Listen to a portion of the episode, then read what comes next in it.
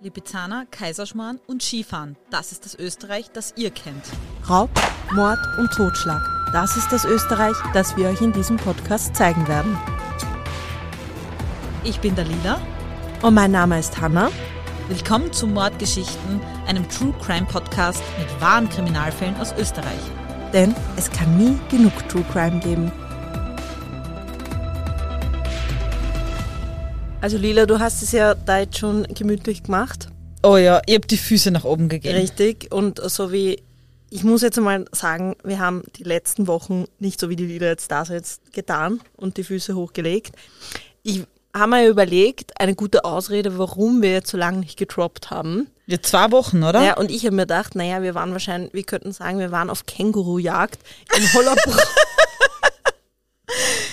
Aber Aber es ist so, Tage nachdem wir den Podcast aufgenommen haben, ist dann nochmal, ist sogar im ORF ein Artikel erschienen über dieses besagte Känguru in Hollabrunn. Und ich glaube, der ORF hat das bei uns gehört und hat das aufgenommen, die Story. Ich glaube auch. Ich glaube, der ORF ist unser größter Fan. Apropos Fans. Ähm, wir freuen uns ja immer sehr, wenn ihr euch uns ansprecht, egal ob das jetzt eben wie die Geschichte, die wir erzählt haben, im Zug ist oder wie beim Tierarzt hat mir mal ähm, wer angesprochen. Ja, das ist so cool. Äh, also das ist wirklich total cool. Aber no cooler ist es, wenn uns jemand anspricht, der, von dem ich auch persönlich ein Fan bin. Und das ist mein absoluter Lieblingshundeshop in Wien. ja, mein Der Lieblingshundeshop. verkauft was? Smoothies für Hunde. Smoothies für Hunde und äh, Leinen, Halsbänder und alles. Also hättest du nicht eh schon 3000? Ja, also alles, was hochwertiger ist. Und das ist nämlich der Gubbers in Wien im. Das ist keine Werbung, keine bezahlte Werbung? Nein, aber Also überzeugte Werbung. Überzeugte. Im fünften Bezirk und ach, ich liebe diesen Shop und da gibt's alles, was nur hochwertig ist für meine Hunde und für den Sabo. Und letztens schreibt sie auf, eben auf Instagram und nicht nur geschrieben, sie hat uns sogar in ihrer Story verlinkt. Oh, ich Ja, das hab ich gesehen, Ich total war komplett aus dem Häuschen. Also großer, großer Fan. Ich freue mich übrigens immer, wenn uns jemand in der Story erwähnt, dann sagt, ah, ich höre Ja. Podcast. Und, und ich glaube, gestern war das, hat ein, uns jemand auf, auf Instagram geschrieben, ähm, die hat dann erzählt, ja, sie ist Krankenschwester, glaube ich, auf der Psychiatrie und sie hört uns immer während der Nachtschicht. Uh, sehr geil. Vielleicht sollten wir ja mal so einen Krankenhausfall ja, ich habe dann auch, ich habe dann eh zurückgeschrieben, wir müssen jetzt mal so einen Psychiatriefall machen. So einen ganz einen gruseligen. Schauen wir mal, ob sich da was findet. Ja, so ein bisschen spooky. Ja. Stimmt, wir könnten einmal suchen. Vielleicht haben unsere Zuhörerinnen Vorschläge. Ja, definitiv. Wir sind für alles offen. Wir sind übrigens auch gefragt worden, ob wir ähm, Stivol machen könnten, Friedrich Felsmann. Ja, Und wir möchten es einmal noch in diesem Podcast offiziell erwähnen. Ähm, dieser Fall wird von uns leider nicht kommen, weil ich unmittelbar beteiligt war, also Ja. beteiligt, im Akt beteiligt war, beziehungsweise in der Amtshandlung beteiligt war in Stivol im Jahr 2017. Und deswegen können wir den Fall nicht recherchieren, weil du immer persönliche Einf Eindrücke oder vielleicht sogar irgendwelche Ja, es wäre Ähm, einfach dann zu knapp an, es gibt ja sowas Der wie Amtsverschwiegenheit, genau, dran wären. und das kann und wollen wir halt auch einfach nicht riskieren, dass da irgendwas in die Richtung passiert. Genau. Und ich glaube, es ist auch selbst, wenn ich den Fall erzähle, ich war ja nicht, ich habe zwar, war zwar damals im Dienst und habe das mitbekommen, ähm, aber ich war nicht unmittelbar involviert. Ja, aber, aber selbst wenn mir ich befreundet und erzähl, das geht ja, nicht. das machen wir einfach nicht, das tut uns sehr leid. Aber ich glaube, gerade das ist eh ein Fall, den man sehr gut und sehr leicht googeln kann. genau. Und ich muss auch ehrlicherweise sagen, meiner Meinung nach gibt es spannendere Fälle. Ich weiß, er Das ist sehr stimmt. medial gewesen und ja, weil, vielleicht weil er auch noch nicht so lang her ist. Und es ist halt irgendwie so ein bisschen das Mysterium, weil er halt sozusagen vom Erdboden Genau. geschluckt ist. Aber Die Handlung an sich ist ja eigentlich ein Mord und den haben wir oft genug in diesem Podcast besprochen. wir haben, aber wir werden auch in Zukunft noch Morde haben. Ja, auf jeden Fall. Aber wir haben uns heute wieder einen super Fall überlegt, beziehungsweise die Hanna ist heute wieder dran und ich bin schon so gespannt, weil Vor allem, es ist ein wirklich bekannter Fall. Und Ja. das haben wir jetzt schon länger nicht mehr gehabt, einen bekannteren Fall, oder? na, dann, ich würde, also ich bin wirklich schon gespannt. Ich Ja, wir starten jetzt einfach rein, weil bevor ich wieder einen Hunger kriege, Ja, also ja, da leidet nur die Qualität. falls diese Podcast-Folge abbricht äh, und ihr irgendwelche Schläge und Tritte hört, also dann ist Hanna hangry. Ja, und wenn wenn wenn, es dann wieder weitergeht und ich kann kaum sprechen, weil ich so voll bin, bis das mir jetzt wieder gut geht. Also nächstes Mal schneidet er die Rübser sicher nicht mehr raus. Also das war wirklich Aufwand und, und Arbeit, Hanna. Nein. Das war nach einem Burger. das war echt ein Wahnsinn. Na, ich bin nüchtern. Gut, dann legen wir los. In meinem heutigen Fall geht es um eine Frau, die wieder einmal der Gewalt ihres Mannes zum Opfer fällt. Und es geht um einen Mann, der den Begriff toxische Männlichkeit womöglich lebt. Bis zu dem Zeitpunkt, als er verhaftet wird. Der Frühling naht endlich. Die ersten Maiglöckchen sprießen, die Bäume werden langsam wieder grün und endlich können sowohl jung als auch alt wieder Vitamin D danken. Die Tage werden nach einem langen, kalten Winter endlich wieder länger. Und so können auch die Kinder endlich wieder ihre Zeit mit ihren Freunden draußen länger genießen. So auch in der Wohnhausanlage im 20. Wiener Gemeindebezirk. Eine im Jahre 1920 erbaute Anlage mit dem Namen Winaski-Hof. Rundherum tollen Kinder. Zwei ältere Damen genießen ihren Blausch auf einer Parkbank und der Mann von nebenan genießt gemeinsam mit seinem Hund die ersten Sonnenstrahlen. Doch diese Wiener Idylle wird am Abend durch eine unglaubliche Bluttat unterbrochen. Um 19.56 Uhr geht in der Polizeileitzentrale ein Notruf mit den Worten Es wurde geschossen ein. Das friedvolle Bild von spielenden Kindern, netten Gesprächen und glücklichen Hunden wird gestört durch laut ertönende Polizeisirenen. Einsatzbeamten der Vega betreten den Hof der Anlage. Voll ausgerüstet und mit dem STG 77 bewaffnet, machen sie sich auf den Weg durch die Anlage. Mitten im Hof sitzt ein Mann, schwerst alkoholisiert, er schreit herum und das Bild wird noch skurriler. Von hinten nähert sich dem ein anderer Mann, stürzt sich auf ihn und stürzt ihn zu Boden. Man sieht nur noch eine Wodkaflasche von dem Bild wegrollen und eine Pistole neben den beiden liegen. Wie kam es also zu diesem Bild und was geschah an diesem anscheinend so unbeschwerlichen Tag im Wenaski-Hof? Um da hinzukommen, gehen wir jetzt ein bisschen zurück. Um genau zu sein, gehen wir in die Kindheit dieses besagten Trunkenbolds und mutmaßlichen Mörders. Es geht um Albert L., durch die Medien auch Ali und auch durch seine Freunde so genannt. Er wächst unter sehr schwierigen Verhältnissen auf. Sein Vater verstirbt früh, er landet in jungen Jahren in einem Heim. Seine beiden jüngeren Geschwister bleiben bei der Mutter. Albert wird in dem Heim so etwas wie ein kleiner Anführer in seiner Altersgruppe. Er ist ziemlich abgebrüht und wild. Regeln sind zum Brechen da. So könnte man den jungen Albert beschreiben. Mit 16 Jahren lernen sich Albert und Christian kennen. Ein Duo, das eher mehr Blödsinn als Vernunft im Sinn hat. Sie verbringen viel Zeit miteinander, gehen gemeinsam ins Wirtshaus, hängen im Donauzentrum ab und begehen gemeinsam ihre ersten Jugendsünden. Und zum Beispiel, unwillig den Parkschein im Donauzentrum zu bezahlen, fuhren sie geradewegs mit ihrem Auto durch den Schranken in der Tiefgarage. Eine Anzeige wegen Sachbeschädigung folgt. Sein Freund Christian sagt in einem Interview zu der Zeitung Profil, wir waren kleine Gauner, haben aber nichts Weltbewegendes angestellt. Albert wird als kluges Köpfchen beschrieben und er will Geld verdienen. Er weiß früh, wie man Geschäfte macht und wie er zu seinem Geld kommt. In seinem Freundeskreis erarbeitet er sich die Stellung des Alpha-Tieres. Die anderen jungen Männer blicken zu ihm auf. Früh kann er sich schon sein eigenes erstes Auto leisten. Mal macht er Geschäfte mit dem Verkauf von Handys oder sogar Hundefutter. Nicht Immer waren diese Geschäfte legal. Er schafft eben billiges Zeug an, das er dann versucht, teuer weiterzuverkaufen. Und seine Gier nach Geld treibt ihn dann sogar so weit, dass er beginnt, Scheinehen zu vermitteln. Das sind Ehen, die dazu da sind, um sich einen Aufenthaltsstatus in Österreich zu erschleichen. Und ist das sogar strafbar. Wollte gerade sagen. Und das ist natürlich illegal.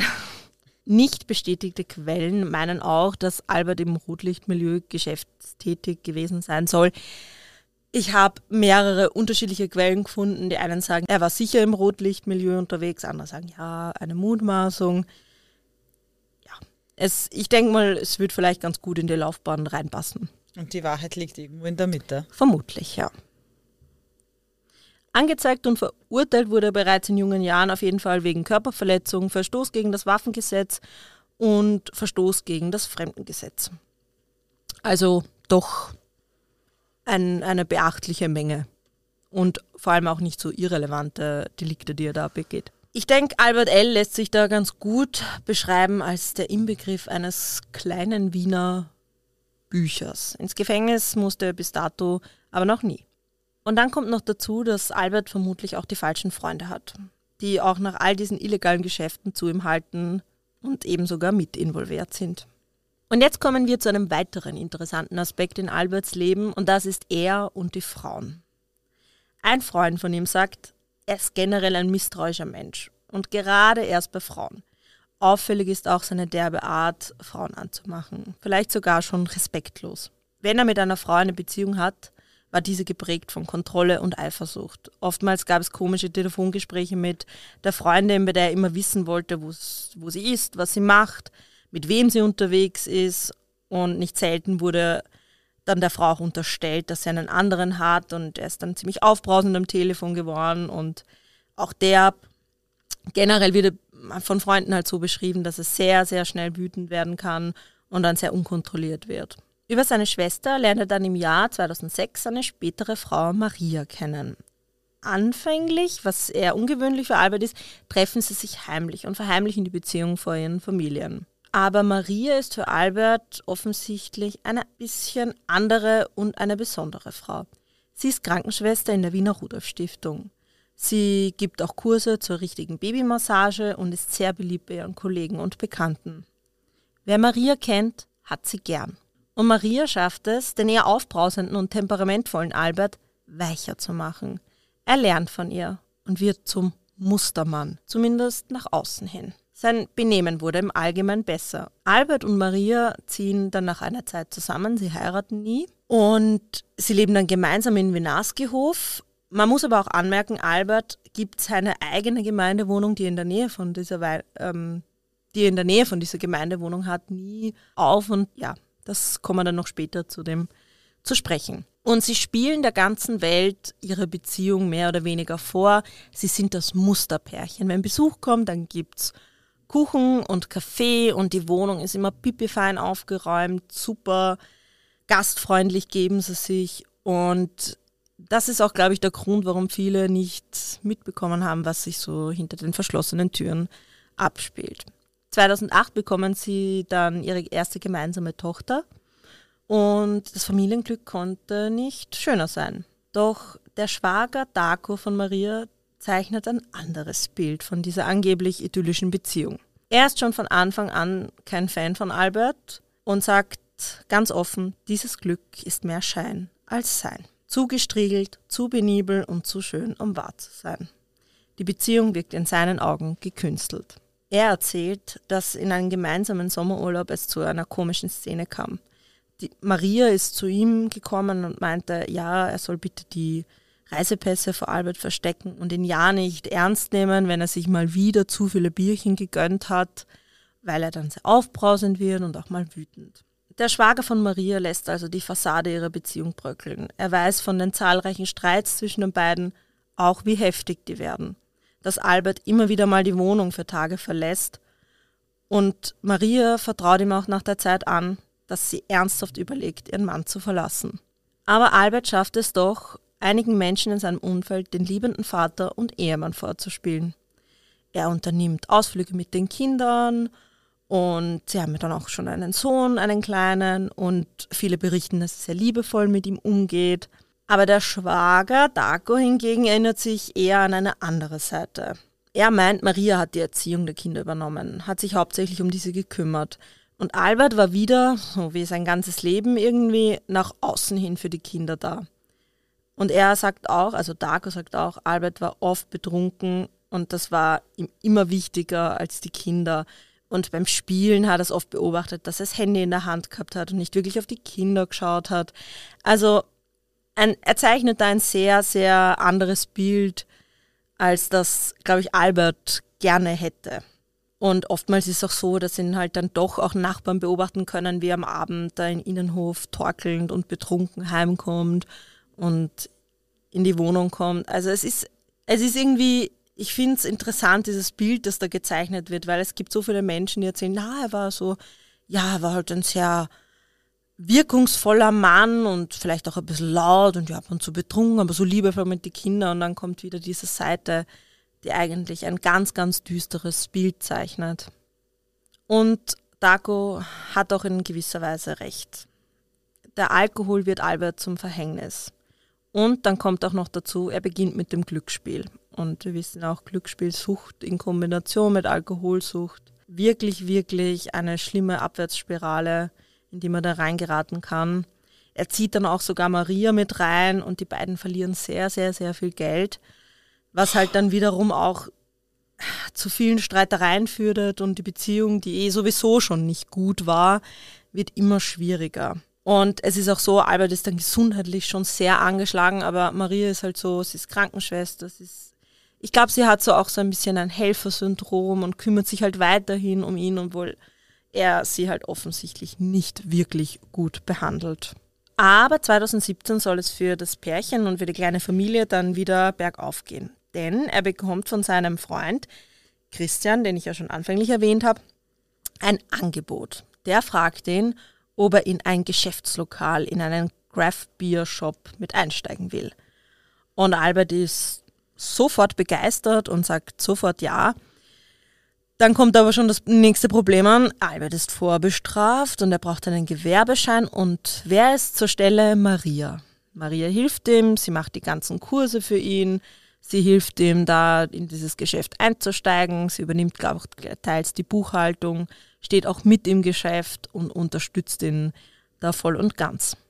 Er wird also unter anderem Mitlokalbesitzer, aber dann ist es so, nach einiger Zeit beginnt dann die geschäftliche Beziehung und auch die Freundschaft zu Christian zu bröckeln. Es kommt zu ganz vielen Streit und ja, sie sind halt einfach unterschiedlicher Meinung, wie ein Geschäft zu führen ist. Christian gibt dann nach der Zeit nach, zieht sich aus dem Ganzen eher zurück und übernimmt dann so administrative Webtätigkeiten. Und sie haben auch wirklich keine gute Freundschaft mehr. Ähm, und die finanzielle Lage wird aber immer schlechter unter der Führung von Albert. Und dann kommt 2018 der Moment, wo das Lokal von diesem eigentlich unbekannten Wirt in die Medien gerät. Und er wird bekannt als der Bierwirt. Und ich glaube, viele von euch da draußen auch. Oh ja. Man kennt ihn und vielleicht weiß nicht die Geschichte, aber der Bierwirt, ich glaube, das hat schon jeder oh mal ja, gehört. Boah, viel in den Medien. Ja, ganz, ganz viel in den Medien. Und zwar, und jetzt erzähle ich euch, warum. Viele wissen schon, aber ich glaube, viele wissen auch nicht diese ganz kuriosen Details, die jetzt kommen. Weil Na, ich irgendwie hab- ganz, ganz bizarr. Lass mich raten, mir ist nur diese grünen Politikerin eingefallen. Und aber nicht, was dahinter war. Ich weiß nur, dass etwas war. Ich kann mich, wie ich den Fall recherchiert habe, ich kann mich auch an die Bierwirt-Geschichte erinnern. Und gleichzeitig kommt in mir immer das Bild von der Sigrid Maurer Und irgendwie was mit einem Stinkefinger. und irgendwas so. mit einem Stinkefinger. und dann ist schon wieder, okay, da Okay, streitet ja. sich irgendwer mit irgendwem, interessiert Genau. mich nicht. Aber es ist schon eigentlich interessant und vor allem interessant in weiterer Folge dann, was noch alles passiert. Na dann, Dann steigen wir- ich gespannt. Dann erzähle ich euch einmal. Also es ist so, die damalige grünen Abgeordnete, Politikerin Sigrid Maurer, man kennt sie vielleicht, sie hat einen relativ prägnanten Haarschnitt und generelle Auftreten ist sehr, man merkt sich's einfach irgendwie. Und es ist so, die Politikerin Maurer hat einen Arbeitsweg, der am Lokal im 9. Wiener Gemeindebezirk, bei diesem Craft Beer Lokal von Albert L. vorbeiführt. Und eines Tages geht sie da halt vorbei, wie eigentlich so immer, und es stehen da drei Männer draußen vor dem Lokal, offensichtlich betrunken und beginnen halt zu pöbeln. Und dann pöbeln sie in Richtung von Sigrid Maurer und es fallen, ja, derbe, obszöne Worte und jetzt kein Schmäh, es war so schwierig bei der Recherche, wirklich explizite, ich wollte halt, was sie gesagt haben. Ja. Okay. Aber es ist ganz, ganz schwierig, das herauszufinden. Es geht hin und wieder findet man so kleine Quellen, wo so mal so ein Wort steht, so okay. Aber ich glaube, wir brauchen es jetzt auch nicht sagen. Halt so klassische Catcalling-Geschichten und wahrscheinlich auch Beleidigungen an ihre Person, weil man kennt sie ja natürlich. Sie Die drei Männer haben sie offensichtlich erkannt. Und vermutlich wählen sie nicht die Grünen. Vermutlich. jetzt- vermutlich. Ja, so auch, äh, ja. Will jetzt da nichts unterstellen. Aber ja, es ist wahrscheinlich eine ganz andere politische Richtung Ja. zwischen den dreien und äh, von Maurer. Und es ist dann so, sie ärgert sich dann so sehr über diesen Vorfall, dass vorerst macht sie mal nichts, Mhm. aber dann steigt sie halt in Facebook ein, ist zu Hause, ärgert sich noch immer furchtbar über diesen Vorfall. Verständlicherweise. muss man Verständlich auch sagen. Mhm. muss man auch ehrlicherweise sagen. Man, man muss jetzt gar nicht politisch oder so das Ganze sehen, sondern es ist einfach okay. eine Frechheit, Ja. dass du da angepöbelt wirst und niedergemacht wirst und als sexuell auch beleidigt wird, sexistisch beleidigt wirst. Das ist einfach unter aller Sau. So kann Im- man sagen. Ich mache jetzt nur an dieser Stelle und unterbrich dir einen kurzen, kurzen Einschub. Ja. Es gibt ein Volksbegehren, äh, was man unterschreiben kann derzeit, wo das Catcallen auf der Straße strafbar gemacht werden soll. Ich habe unterschrieben. Tatsächlich, ich Ja. finde das. Aber vielleicht können wir da am Ja. Schluss noch ein bisschen über dieses ganze Ich Thema nur mal reden. gesagt haben. Ja? Weil ich habe dazu ein bisschen eine differenziertere Meinung, glaube ich. Okay, dann bin ich Okay, gespannt. aber wir Weiter. werden sehen. Auf jeden Fall, ich bin da absolut bei ihr. Ich verstehe, dass sie das äh, total ärgert. Und dann kommt eigentlich die Höhe, weil sie öffnet ihren Facebook-Account und dann befindet sich in ihrem Messenger eine Nachricht vom sogenannten Bierwirt Albert L. Das wär jetzt Und jetzt nicht irgendwie eine Liebesbekundung oder ein, oh, du hast mir so gut gefallen, wollen wir uns nicht auf einen Kaffee treffen, sondern nein, diese obszönen Beleidigungen gehen weiter. Oh. er dürfte dann so in die Richtung, sie als, ja, dass einen fetten Hintern hat. Es ist eh wurscht. Es ist einfach nur tief und es ist unangebracht und jede Frau darf ausschauen, wie sie will und kein Mann hat das Recht, das irgendwie zu bewerten. No. Egal, daraufhin war für sie halt das Fass übergelaufen und sie hat dann halt öffentlich auf Facebook sein Posting gemacht und in, mit Bezug auf dieses Lokal und den Lokalinhaber Albert L. und hat ihn dann als Arschloch bezeichnet. Und ich muss jetzt auch ehrlicherweise sagen, verdienterweise. Ja. Und dazu kommen wir noch, weil das hat sogar das Gericht dann bestätigt. Ja, Albert L. fühlt sich nach diesem Posting von Sigrid Maurer so in seiner Männlichkeit beschnitten und sein Ego ist ja schwerst beleidigt und wir wissen ja schon, sein Ego ist anscheinend nicht ganz so klein, dass er daraufhin Sigrid Maurer verklagt, Ah, er hat sie verklagt. Das Ja. habe ich gar nicht weil gewusst. sie ihn Arschloch ich bin immer hat. umgekehrt davon Ja, ausgegangen. sie hat dann, sie hat dann schon auch eine Klage Zurückklagt, zurück ja, ja, und es, ich klar, weiß ja. gar ich, ich, es ist ein bisschen schwierig zu sagen, wer jetzt dann wirklich angefangen hat. Ich habe das eher so verstanden, dass er begonnen hat, weil sie ihn Arschloch genannt hat. Und Mhm. Okay, hat in der halt dann- Öffentlichkeit, ja, logisch. Genau. Okay. Und dann kam es eben zu diesem Prozess, zum ersten Prozess vor Gericht. Und da hat dann auch die Ehe, also nicht die Ehefrau, die Lebensgefährtin von Albert L. ausgesagt und hat gemeint, ja, das Le ihr Leben geht so den Bach runter, sie wird halt auch beleidigt öffentlich und die Geschäfte laufen halt jetzt so schlecht, seitdem das Ganze halt medial veröffentlicht worden ist. Und er hat sie ja dann wegen Rufschädigung äh, ange also halt verklagt. Und Maria war halt da sozusagen die erste Zeugin. Ja, der Prozess ist dann weitergegangen und dann ist so, im zweiten Prozess ist dann, hat er dann plötzlich behauptet, Albert L., na, er hat die Nachricht auf Facebook gar nicht geschrieben, das war der Willi. Ah, okay.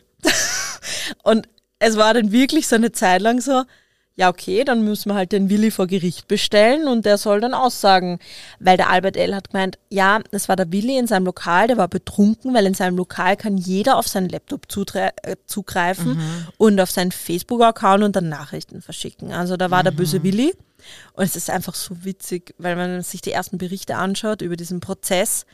So jeder, ja, gibt es ein Interview von der Sigrid Mauer, die dann sagt, ja, wenn dieser Willi existieren sollte, dann sollte er halt vor Gericht aussagen und dann war er halt krank und es war halt irgendwie, plötzlich war dieser Willi so ein Mysterium. So keiner weiß, existiert er eigentlich wirklich.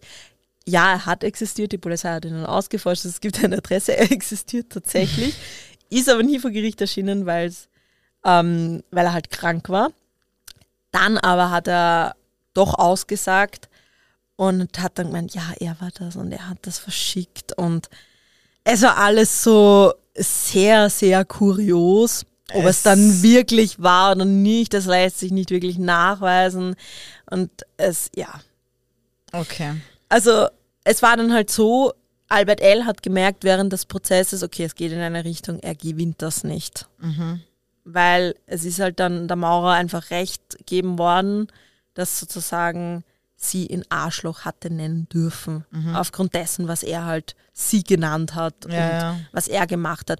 Und das steht sogar im Artikel der Europäischen Menschenrechtskonvention, dass Okay. aufgrund von sowas, dass eine freie Meinungsäußerung ist ähm, und das gerechtfertigt ist auf die Aussagen hinaus, was er da Auf der, von logisch, sich sie hat das ja nicht aus den heiteren Himmel Genau, sie hat ihn nicht einfach ja, so mm. und als Rufschädigung, sondern weil er sie halt beleidigt hat und ich meine, wenn man es jetzt einfach runterbricht, er ist ein Arschloch. Ja, eh. Entschuldigung, aber es ist halt einfach so, ja. Ich meine, ich muss persönlich sagen, ich finde trotzdem nicht, dass so ein öffentliches Posting sein muss.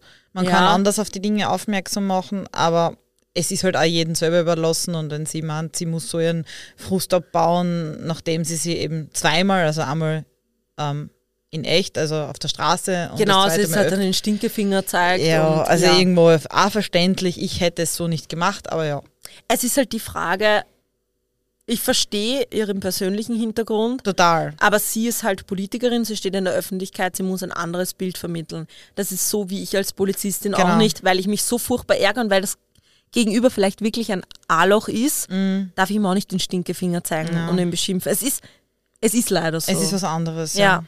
Das ist, ich bin eine Person, die sozusagen nach außen was repräsentiert, sowohl als Polizist als und vor allem auch als Politikerin.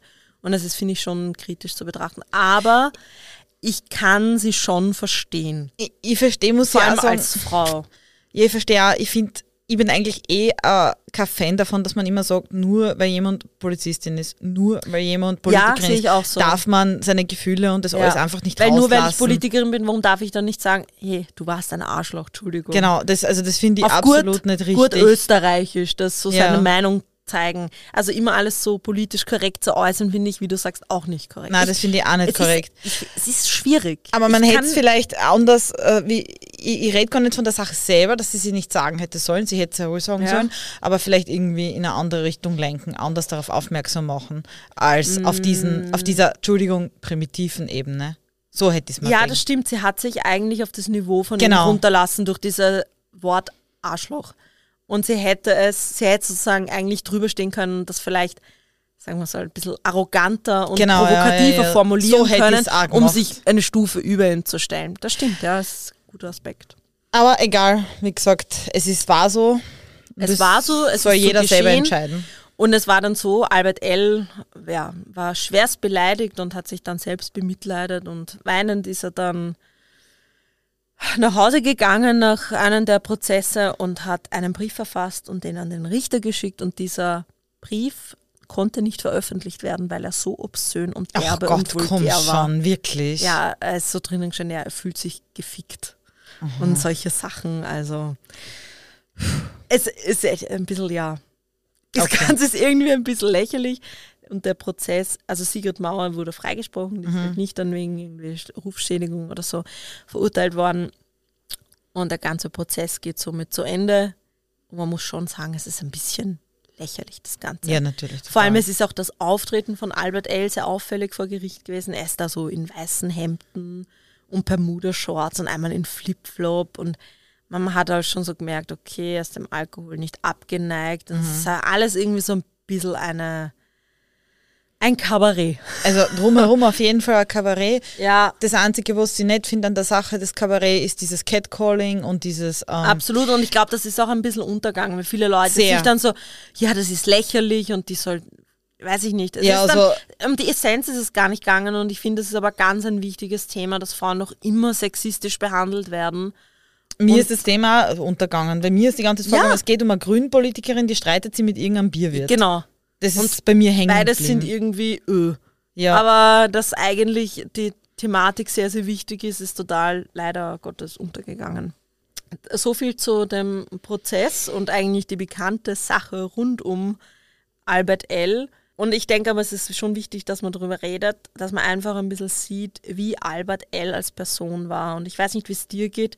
Ich finde, man hört schon sehr stark raus. Er hat ein ganz eigenes Bild von einem Mann. So, er vertritt so dieses Bild, oh, ich bin der Mann und ich kann alles und ich bin ein Alpha-Tier. Also Ja, dieser er Begriff von nix. Tox genau, toxischer Männlichkeit. Ja. Aber eigentlich ist nichts dahinter. Und eigentlich ist er ein gebrochener Mann. Boah, solche Menschen kotzen mir, Entschuldigung. Ja, es ist ganz schlimm. Geht Es gar ist nicht. ganz schlimm. Also dieser Prozess mit äh, Sigrid Maurer ist dann zu Ende und Albert L. stürzt danach weiter ab. Er versinkt in Selbstmitleid, er fühlt sich durch die Medien und Justiz missverstanden und verfolgt. Er, Freunde berichten dann auch, dass er einen richtigen Verfolgungswahn entwickelt und dann wirklich schon wir wird, immer mehr zu, also ja, Alkohol konsumiert und auch Drogen weiterhin, also er stürzt sowohl körperlich als auch geistig, dürfte er ziemlich heftig abstürzen. Und es wird halt eine Abwärtsspirale und das hat natürlich starke Auswirkungen auf seine Familie. Die bekommen das natürlich am meisten zu spüren, wenn er immer wieder für Tage verschwindet und wenn er dann kommt, äh, ist er schwerst betrunken und steht Ja. unter Drogen. Man muss ja bedenken, er hat ja auch Kinder, die kriegen das alles mit. Und Maria beschließt dann endlich, dass, dass sie sich trennt und also sie versucht das halt wirklich endgültig zu machen, aber ich glaube auch Albert L. versteht das gar nicht so wirklich. Also er taucht trotzdem immer wieder vor der Wohnung auf und macht sozusagen Terror. Bei ihr ist es aber so, sie hat einfach Angst, dass sie sich Hilfe sucht, dass sie, sie will nicht zur Polizei gehen, weil sie hat halt dann Angst, dass er gewalttätig wird und zu dem Zeitpunkt ist er vermutlich auch schon körperlich gewalttätig. Also sie wird auch schon misshandelt. Die Kinder berichten dann später, dass sie immer wieder misshandelt worden ist von Albert L. Aber sie traut sich nicht so wirklich zu diesem Zeitpunkt drüber sprechen, aber sie geht halt dann auch äh, zu einem Gewaltschutzzentrum, sucht sich dann doch Hilfe, zeigt es aber nie bei der Polizei an. Und trennt sich dann, schafft es halt dann tatsächlich, dass sie sich von Albert L. trennt. Drei Tage nach ihrer Trennung taucht dann Albert wieder mal betrunken vor der Wohnung im Venaskehof auf und Nachbarn berichten immer wieder von heftigen Streitereien. Und ich finde es schon schlimm, dass da, weiß ich nicht, dass da niemand von den Nachbarn irgendwie vermutet, dass da vielleicht wirklich Gewalt auch in, im Spiel ist. Vielleicht schon, es aber es wurde halt schon gern weggeschaut irgendwie. Es wirkt, ein- wirkt ein bisschen so. Das will sich halt dann nie wer einmischen. Ja, das stimmt. Und jetzt, liebe Lila, jetzt kommen wir zu dem besagten Tag, zu der Szene, von der ich ganz am Anfang meines Falles erzählt habe. Und an diesem Tag ereignet sich Folgendes. Und zwar, der Geschäftspartner Christian Wagner feiert an diesem Tag ähm, den Geburtstag bei einem kleinen Haus bei seiner Mutter und er sitzt da gemütlich mit Freunden zusammen und auf einmal taucht unerwartet und uneingeladen Albert L. mit einem Freund auf.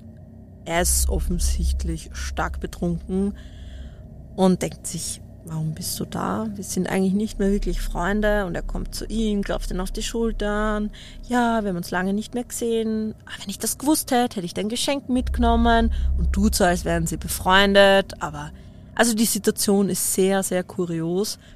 Ja, sie plaudern halt dann und Christian fragt ihn, wie geht's mit der Maria? Und Albert sagt, alles gut, passt soweit, alles in Ordnung.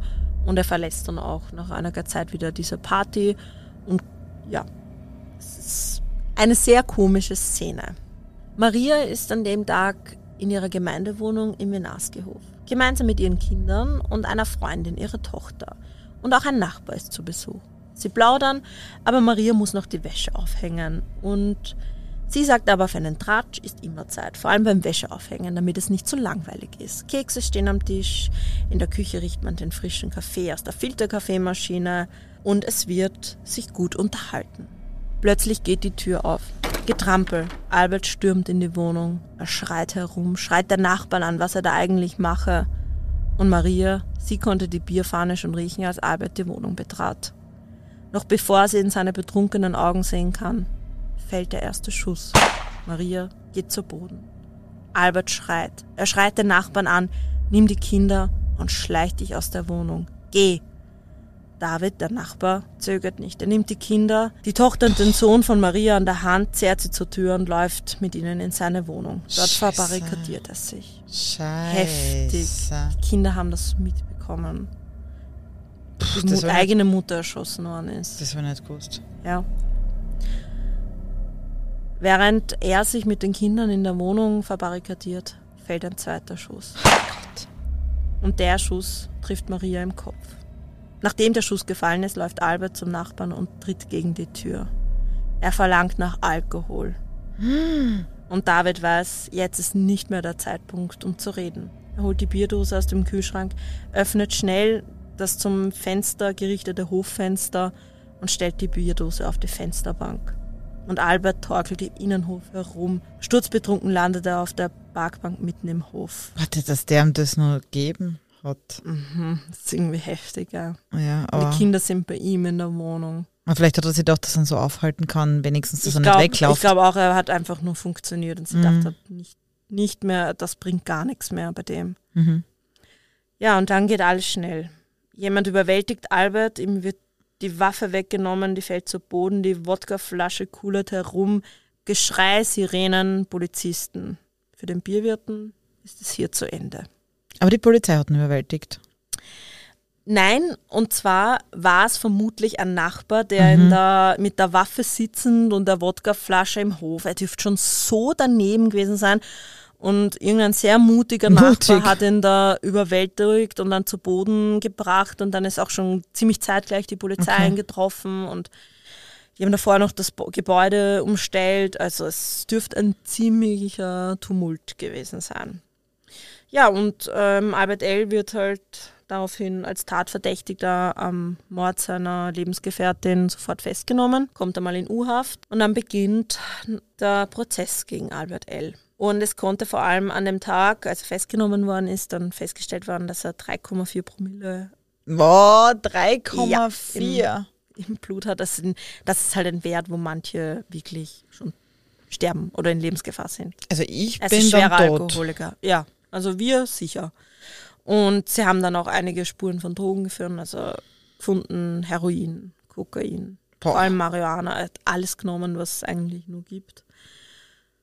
Ja, und äh, dann gab es natürlich auch eine Durchsuchung der Wohnung. Da hat man halt dann die Munition für, ähm, sicherstellen können und auch 7,5 Gramm Marihuana. Mhm. Nein, nicht Gramm, Entschuldigung, Kilo. Was? Kilo? 7,5 Gramm Kilo. Jetzt Ja, haben wir gerade gedacht, was Gramm, redest du von Gramm?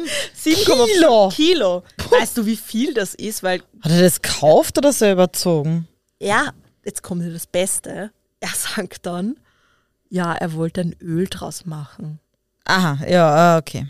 Ja, ich sag Ähm, jetzt gar nichts mehr dazu. gut. Ja, wie gesagt, er wie im Dienst. Immer eine Ausreden. Es ist wirklich so. Also da kommt alles so. Das gehört nicht mir, das gehört einem Freund. Habe ich nur aufgepasst Das drauf. ist eigentlich Basilikum. blüht gerade nicht. Das ist CBD. Also es gibt alles. Schon alles gehört. Am besten sind immer die Gewürze. Die und du riechst dran, ist aber interessant, der Basilikum. weißt, und vor allem das Beste, du riechst ihn schon 20 Meter weiter, weil er die Wanne hinten nachzieht, aber es ist Basilikum, ja. Also ich habe ein Näschen für Basilikum.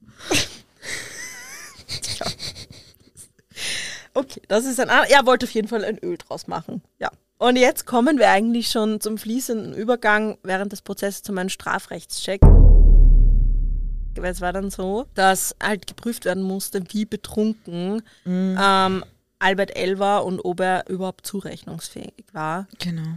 Im Nachhinein kommt dann, da kommt, im Nachhinein kommt das Gericht dann zum Entschluss, war er, dadurch, dass er Alkoholiker war und halt einiges gewohnt ist, war er in den Augen zurechnungsfähig und er hat gewusst, was er da tut. Also der Zustand in voller Berauschung hat er nicht gegriffen. Und, Gott sei Dank. ja, und in, also er hat lebenslang bekommen. Ja, das passt jetzt ganz gut wegen der Zurechnungsfähigkeit, was du geredet Genau, hast. richtig. Und dazu muss ich jetzt äh, mein schlaues Hirn aktivieren. Dein Handy. mein Handy und werde euch jetzt einmal unseren Strafrechtscheck, unseren Paragraphen für heute vorstellen. Und das ist Paragraph 287, Begehung einer mit Strafe bedrohten Handlung im Zustand voller Berauschung. Liebe Lila, kurze Wissensabfrage, weißt du, um was es geht? Ich, mein, ich Kannst du es in eigenen. Worten erklären vielleicht? Das ist immer, also ansage unseren Hörerinnen, das ist wie eine Prüfung jedes Mal. Weil ihr müsst euch das so vorstellen, wir besprechen diesen Paragraphen vorher nicht. Ganz im Gegenteil, meistens weiß ich nicht einmal, um welchen Paragraphen es geht. Stimmt, ich sag's nämlich nie. Ja, umgekehrt aber Ja, auch. das stimmt, ja. Und dann sitzt du so da, die Aufnahme läuft, das Mikrofon läuft und dann prüfen sie die so ab.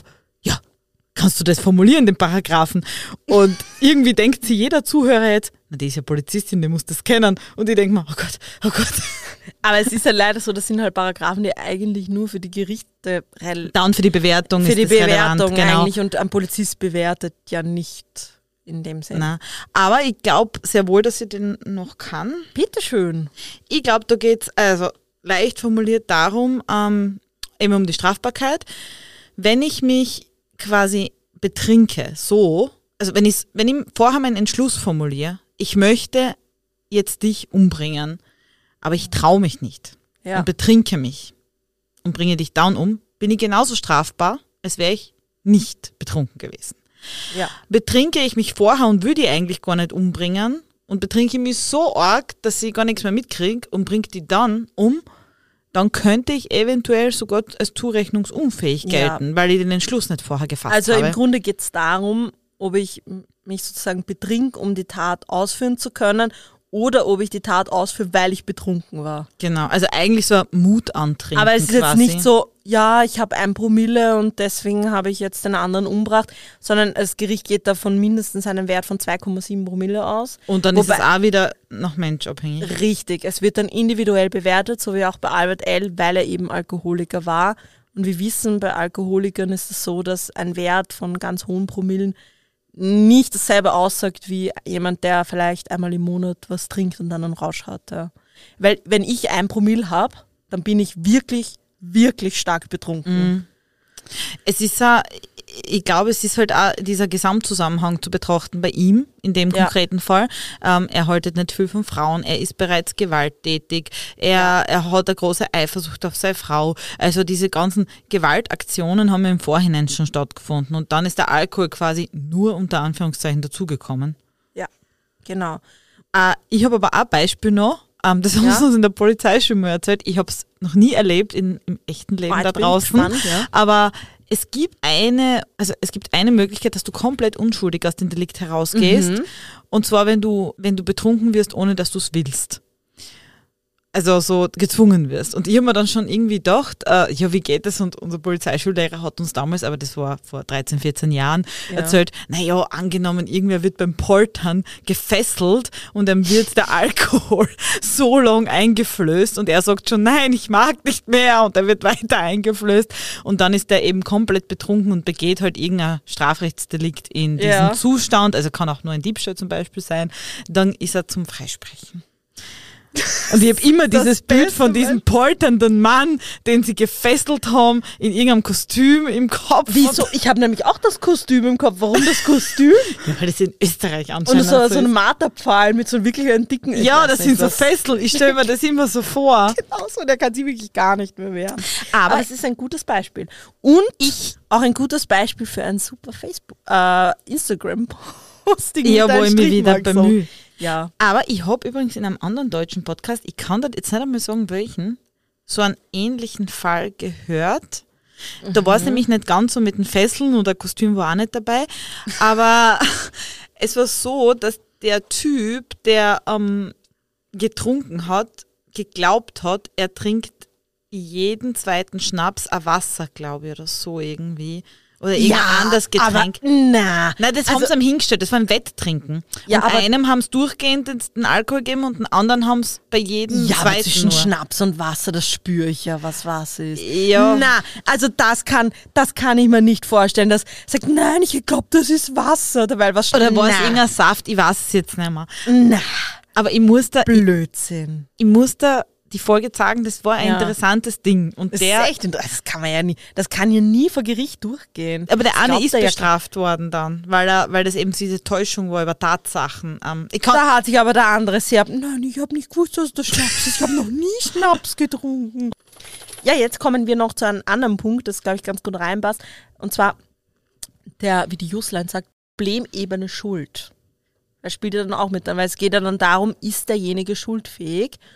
Und Schuld ist im Strafrecht folgendes. Wer zum Tatzeitpunkt aufgrund einer tiefgreifenden Bewusstseinsstörung nicht fähig ist, das Unrecht seiner Tat einzusehen oder nach dieser Einsicht zu handeln, der handelt nicht schuldhaft. Und das ist der Paragraph 11 im Strafgesetzbuch. Und der Paragraph 4 sagt, wer nicht schuldhaft handelt, kann nicht bestraft, Bestraft werden. werden, ja. Das heißt, für ein Delikt, das man begeht oder um verurteilt zu werden, muss ich schuldhaft handeln. Und schuldhaft handeln kann ich nur zum Beispiel, wenn ich eben bei voller bei vollem Bewusstsein bin, wenn ich der Einsicht nach handeln kann und und und, dann kommt noch dazu. Ich muss das Unrecht der Tat sehen können. Genau, das Unrecht der Tat einsehen können. Du, was auch noch Minderjährige beziehungsweise Unmünd, Unmündige können nicht schuldhaft handeln, weil sie unmündig sind. Das geht dann schon nicht, Minderjährige schon. Ähm, und solche Sachen. Also zum Beispiel, das äh, äh, muss dann immer beurteilt. Es können alle Tatbestände zum Beispiel vom Mord erfüllt sein, aber wenn die Person im Sinne vom Strafgesetzbuch nicht schuldhaft handelt, kann er nicht bestraft werden. Mord ist, glaube ich, sogar ein ziemlich schweres Beispiel, Ja, weil das kennen wir schon, ja. ähm, du sollst nicht töten aus der Bibel. Aber zum Beispiel, ähm, ein super Delikt ist zum Beispiel Hehlerei, finde ich. Also Mhm. ein gestohlenes Objekt wird weiterverkauft. Ja. Und die Person, zum Beispiel ein Achtjähriger, sagen wir, oder ein Zehnjähriger, der eine Karte, äh, zum Beispiel diese Pokémon-Karten, Ja. wenn ein Minderjähriger einen anderen eine Pokémon-Karte stiehlt und einem anderen schenkt und sagt, hey, ich hab die gestohlen und der andere verkauft sie dann weiter, kann der nicht schuldhaft handeln, der Hehlerei, weil er einfach viel zu jung ist, um zu, die, die, die, die Strafbarkeit Ja, dieser bei Hehlerei zu Minderjährigen erkennen. musst du aufpassen, aber bei zum Beispiel ähm, Unmündigen. Unmündigen, absolut. Sagen wir jetzt ein Unmündigen, El Elfjährige ja, ich habe jetzt gesagt Zehnjähriger Ja, oder genau, so, ja. ja. Also da, da kann man die nicht von der Schuld ausgehen. Ja, das ist ein gutes Beispiel, ja. Und es, das ist ähm, mit dieser Bewusstseinssteuerung jetzt auch so, da gibt es auch die Fälle, und da werden wir auch noch einen Fall machen, da habe ich schon ein Buch dazu, dass wenn jetzt zum Beispiel Personen unter einer Psychose eine Tat begehen oder eine, Stra eine strafbare Handlung begehen, dann handeln sie auch nicht schuldhaft, weil sie es halt eben nicht aufgrund der Psychose nicht mitkriegt haben. Genau, zum Beispiel eine... Eben wie beim Alkohol, ne? dass es aufgrund vom Alkohol und es vorher nicht geplant war, dann handeln sie nicht schuldhaft. Ne? Ja, zum Beispiel ein wirklich echter Schizophrener also ich, oder Schizophrene. Also ich rede nicht davon, dass sich das nur wer einbildet. Unsere Hunde machen da gerade Radar. Ja, nee, das ist nicht, dass es sich wer einbildet, sondern wirklich schizophren ist, sagt, die Stimme im Kopf hat gesagt, diese Person, die mir da auf der Straße entgegenkommt, ist der Dämon. Oder und das ist echt nicht so schwer heraus, also Ja, nicht so leicht man- herauszufinden. Na, Da und gibt es das, sehr umstrittene Fälle, da werde ich dir demnächst von einem berichten. das ist sehr schön. Ich freue mich. Schön drauf. angeteasert. Aber allgemein zum Bierwirt, pff, heftig. Also sie ist dann an zwei Schüssen gestorben, oder? Ja, am Kopfschuss. Oh, furchtbar. Ganz schlimm. Vor allem, weißt sie hat ihn irgendwie doch immer unterstützt, ist nicht zur Polizei gegangen. Sie hat sich das jahrelang gefallen lassen und es ist halt wieder mal der Inbegriff eines Femizides. Ist so. Was was ich so schlimm an der ganzen Geschichte finde, diese Situation, wenn er auf sie geschossen wird und der Nachbar nimmt die Kinder und läuft mit denen weg Mhm. und lässt sie zurück oder muss sie, sagen wir mal, zurücklassen, Ja. weil was wäre die Alternative gewesen? Naja, es ist auch so, man hätte vielleicht auf ihn geschossen. Ja, oder auf die Kinder oder. Was ich, was ich noch vergessen habe zu erwähnen, es war ja auch so, eine Woche vor dem Mord ist auch zu einem Streit gekommen zwischen Albert L. und der Maria und seinen Schwiegereltern. Und da hat er auch schon die Pistole gehabt und hat angeblich neben einen Schwiegervater geschossen. Also hat, Also es war hat schon. neben ihn gezielt, ja. Hat, Boah.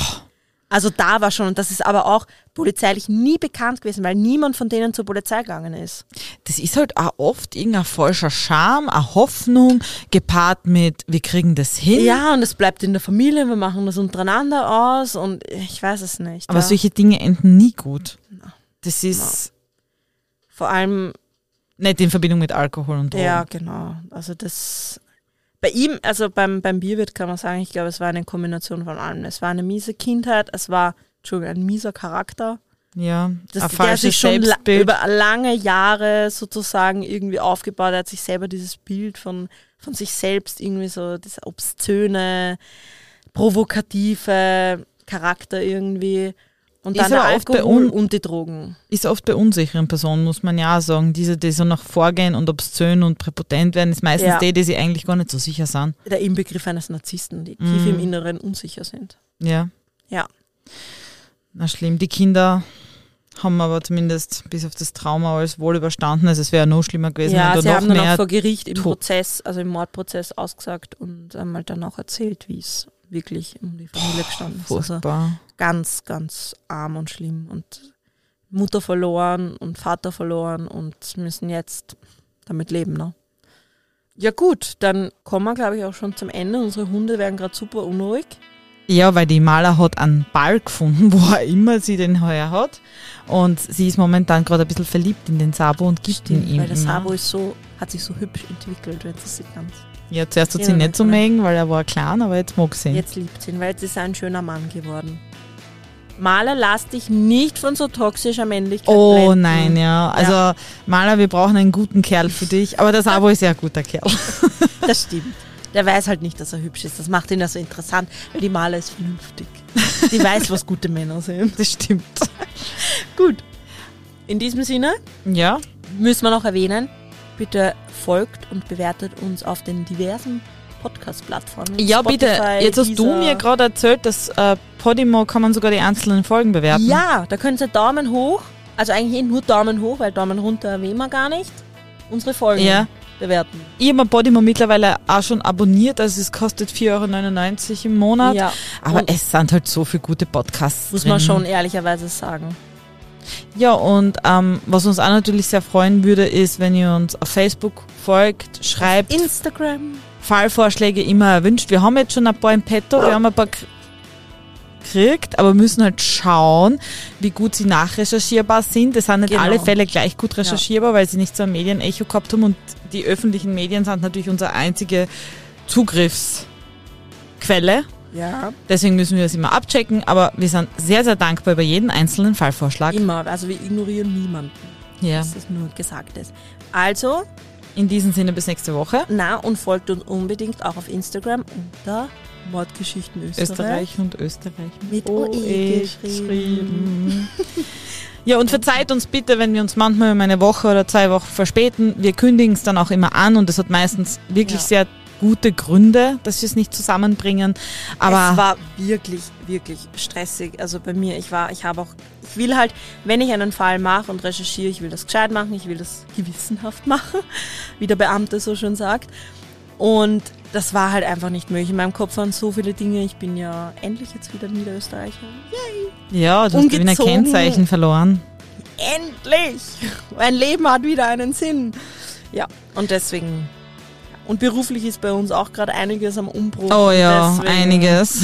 Das, Oh, wir sind übrigens gefragt worden, ob wir noch immer Polizistinnen sind. Ja, Ja. sind wir. aber nicht mehr auf der Straße. Beide nicht. Nein, ich bin Ja. schon ewig nicht mehr auf der Straße, Du weil ich bist schon, einer, bist schon lang weg. in einer Führungsebene bin. Aber ähm, Die Lila ist wichtig. Sehr unglaublich. ähm, aber na, es ist halt dadurch, wir sind noch Polizistinnen und vorerst werden wir es auch noch bleiben. Definitiv. Na passt. Dann bis nächste Woche. Und wir hören uns. Tschüssi, Papa. Tschüssi, Baba, auf Wiederschauen.